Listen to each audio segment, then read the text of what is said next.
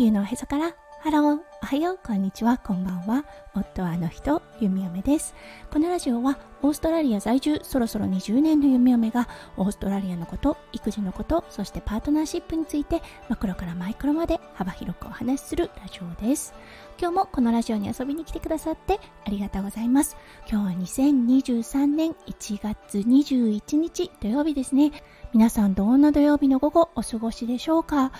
今日はね、天気予報が大幅に外れて晴れ模様のオーストラリアとなってます。そう、今朝はね、すっごい寒かったんですが、今はね、夏の日差しがじりじりと照らしつけています。ちょっと溜まっていたお洗濯物ができて、ゆみよめもとってもハッピーです。はい、それでは最初のコーナー、略すの大好き、今日の Aussie English。今日のワードは、 arvo。はい。昨日はね、ベジー、そう、野菜っていう言葉をご紹介させていただきました。今日はアボー、はい、これ何だと思いますか？野菜つながりです。うん、率直なところ何もひねりがないなと思うんですが、アボカドです。ただね、短くしただけじゃんっていうような感じもするんですが、そう、アボカドっていうのもめんどくさいのかな？オーストラリア人は。ということで、オーストラリアではアボカドのことをアボと言います。はい、それでは早速ですが、今日のテーマに移りましょう。今日のテーマは、レターありがとう、お返事です。はい、先日、え、一人で登下校できないの？という放送をさせていただきました。はい、それに対してね、レターをくださった方がいらっしゃいます。はい、じゃあレターをご紹介させていただきますね。一人で登校できないの？のお話の疑問。スクールバスとかはないのかな？スクールバスって小学校だけ？幼稚園児、小学生、中学生、高校生がいる場合、送迎はどのようになるんだろう？私みたいに免許がなければ一体どうするんだろう？あと部活はないのかな？素朴な疑問でした。いつもありがとう。弓嫁さんの声に癒されています。とのことでした。はい、ありがとうございます。はい、ということで、ちょっと調べてみました。スクールバス、2タイプありました。はい、1つのタイプは学校が用意するスクールバス。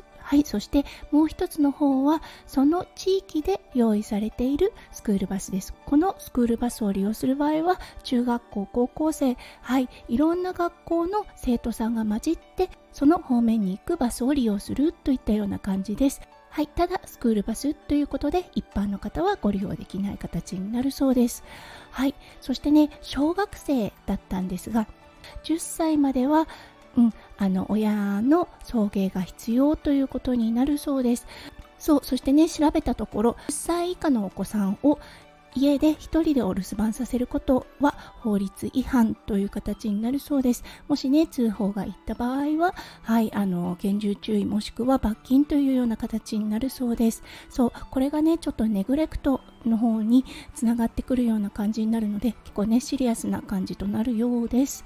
ということで、もしね、幼稚園児、小学生の、あの、送り迎えをするときに車がない場合はどうされてるかっていう場合だったんですがシドニーの方はね結構一緒にバスやね電車などに乗ってはいあの登下校をしている方を見かけることもありますもちろんね各個人の状況によって免許のない方もいらっしゃいますただね送り迎えっていうのは10歳までは必ず必要という形になってくるのではい、なので公共交通機関を使って学校に迎えに行く、うん、もしくは学校が近ければ徒歩で歩いて行って迎えに行くというようなことが必要になってくるようです。はい。あの、弓嫁がね、住んでいるセントラルコーストはどうしてもやっぱり車が必要ですが、もしね、シドニーの方に住んでいれば、かなり公共のバスであったり、電車がこまめに利用できるような形になっています。だからね、そこまでもしかすると不便ではないのかなというような気がします。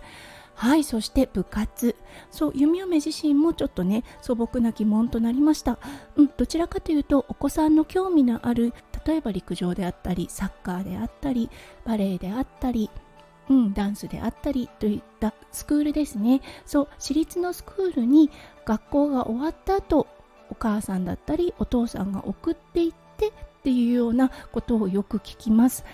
どちらかというと学校というよりは地域のサッカーチームとかがあってそこに所属するっていうような形が小学校の間はねメジャーかなと思います。多分ねとね大きくなってきて高校生ぐらいになると学校のチームっていうのも出てくるのかもしれませんがなかなかその高校対高校というようなのを弓嫁は聞いたことがないんですよね。もしかしたらあるのかもしれませんが。うーんどうなんだろう。知り合いのねお友達のお母さんが息子さんとか娘さんがね週の大会に出ましたというようなことを Facebook に上げていたりはするのですが学校代表なのかなっていうような感じがします。ちょっとねまだ未知の部分の部活動になりますはいだけどね本当に学校が終わった後スイミングに連れて行ったりといったようなことも結構皆さんされていますね。はいということでこのねセントラルコーストに住むにはやっぱり車がねちょっと必要かなというような感じがします。はいそしてちょっとね高校生の話に戻させてください。オーストラリアでは16歳になると免許が取れます。はいなのでね高校生の中では車で登校する子もいるんですね。はい。あのこれは多分確かな情報だと思います。お友達の息子さんが学校にねあの車で行ってるっていうようなことを聞いたことがあります。これもちょっとねカルチャーショックの一つかなといったような気もします。はいということで今日はいただいたレターのお返事をさせていただきました。弓嫁のねラジオではレターの募集どんどんしております。オーストラリアについての質問であったりとか個人的な質問でも構いません。もし何か弓嫁に聞きたいことがあったらぜひレターの機能を使ってみてくださいね。はいということで今日も最後まで聞いてくださって本当にありがとうございました。皆さんの一日がキラキラがいっぱいいっぱい詰まった素敵な素敵なものでありますよう弓嫁心からお祈りいたしております。それではまた明日の配信でお会いしましょう。地球のおへそからハロー弓嫁ラジオ弓嫁でした。